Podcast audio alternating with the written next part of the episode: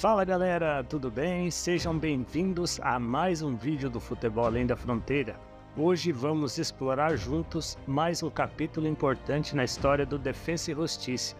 Como você se lembra, no vídeo anterior relembramos o passado, a conquista da Recopa Sul-Americana de 2021. Pois bem, hoje vamos celebrar o presente e o futuro.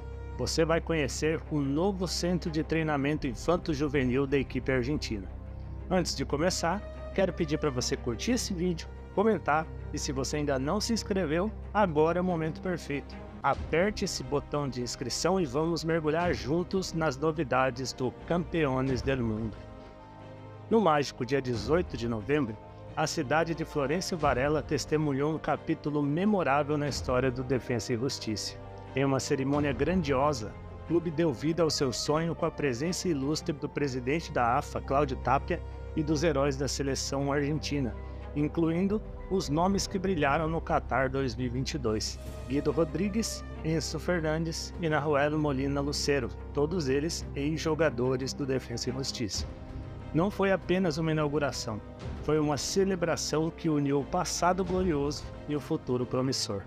Em meio à emoção pulsante da inauguração, Diego Leme, o presidente visionário do Defensa e Justiça, compartilhou suas palavras inspiradoras.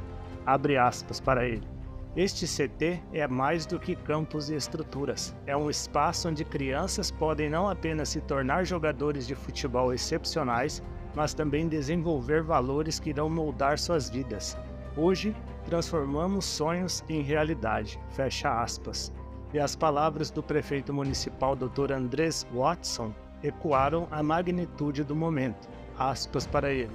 Esta é uma conquista monumental para o nosso querido clube, um sonho que começou há 88 anos. Fecha aspas.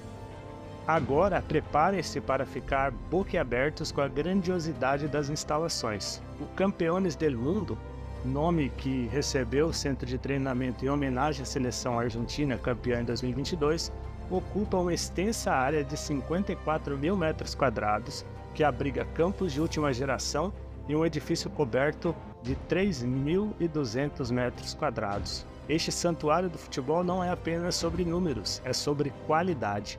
Três campos profissionais aprovados pela FIFA, um campo reduzido e o edifício principal abriga não apenas atividades administrativas, mas também áreas técnicas, médicas, de treinamento e até um buffet para refeições. E o que torna este centro verdadeiramente revolucionário é a integração perfeita entre o futebol amador e profissional. Este não é apenas um espaço para desenvolver talentos, é um terreno sagrado onde as futuras estrelas se encontram com os ídolos, com instalações adjacentes dedicadas ao futebol profissional e batizadas como José Leme, o Defensa e Justiça está construindo pontes entre os aspirantes a jogadores e os heróis que já conquistaram os corações dos torcedores. É uma visão que transcende o campo de jogo, unindo gerações em um só propósito: a paixão pelo futebol. E assim, em meio ao esplendor do Campeones del Mundo, o Defensa e Justiça não apenas inaugurou um centro de treinamento, eles ergueram um monumento ao sonho e à paixão pelo futebol. Campeones del Mundo, um tributo à grandiosa seleção argentina, ecoa não apenas nos campos, mas nas mentes e corações de todos que passam por estas instalações.